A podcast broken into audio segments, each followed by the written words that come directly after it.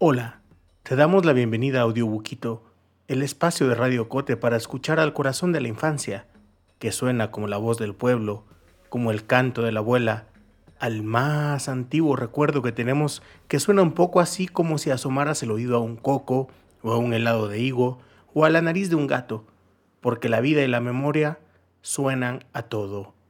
El chinchín colgado al cuello de las nubes, al galope de las puertas cuando hace mucho viento, a todo suena la vida, a mugido, a balido, a berrido, a ladrido, a maullido, a rebuzno, a ululeo, a ronroneo, a zumbido, a relincho, a todo suena a la vida.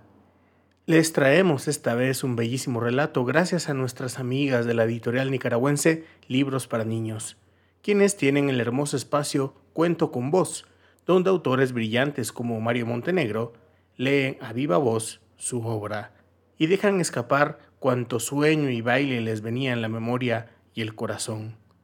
Mario Montenegro es un escritor de literatura infantil, es cantante, es poeta, es pintor. Es un espíritu libre que sabe traernos de vuelta la pequeña vela donde la abuela de la abuela le contaba cuentos a la nieta de la nieta y el abuelo de la nieta hacía los efectos especiales taconeando con los pies y espantando a los pájaros con su risa. Para ustedes, El caballito de palo, publicado por la editorial nicaragüense Libros para Niños, leído en la voz de su autor, Mario Montenegro, desde Nicaragua.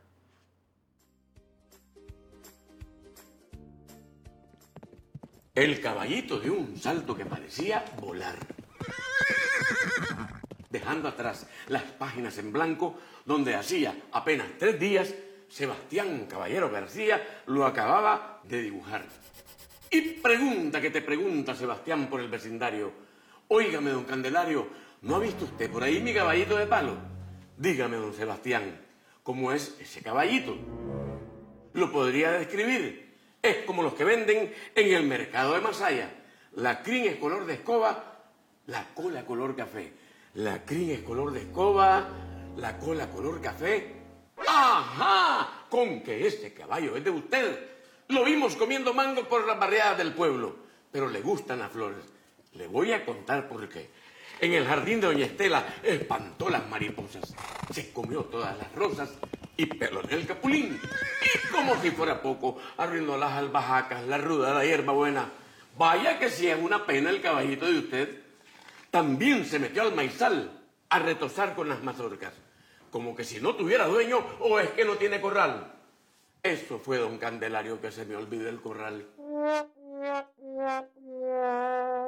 Si usted me lo viera primero, me le podría avisar que aquí en la página de mi cuaderno ya le dibujé un corral.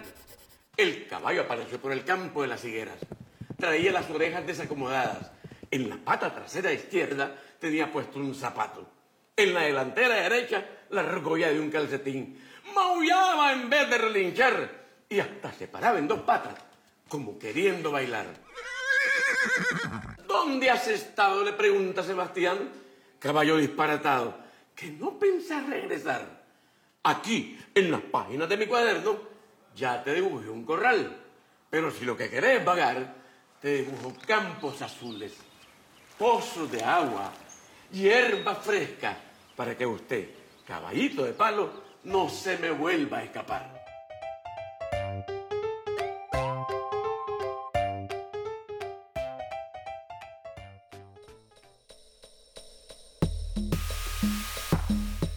Terminamos por ahora, pero vienen muchas más lecturas por escuchar. Audiobookie es producido en Guatemala por el equipo de Agencia Ocote, con el apoyo de Seattle International Foundation y el aporte de fondos operativos de Servicios Ocote, Foundation for a Just Society, el Fondo Centroamericano de Mujeres FCAM y Oak Foundation.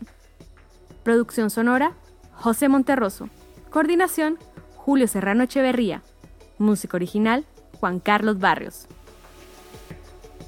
No olvides seguirnos en las redes sociales. Somos Agencia Ocote y experimenta nuestra página web www.agenciaocote.com para otras historias en otros formatos.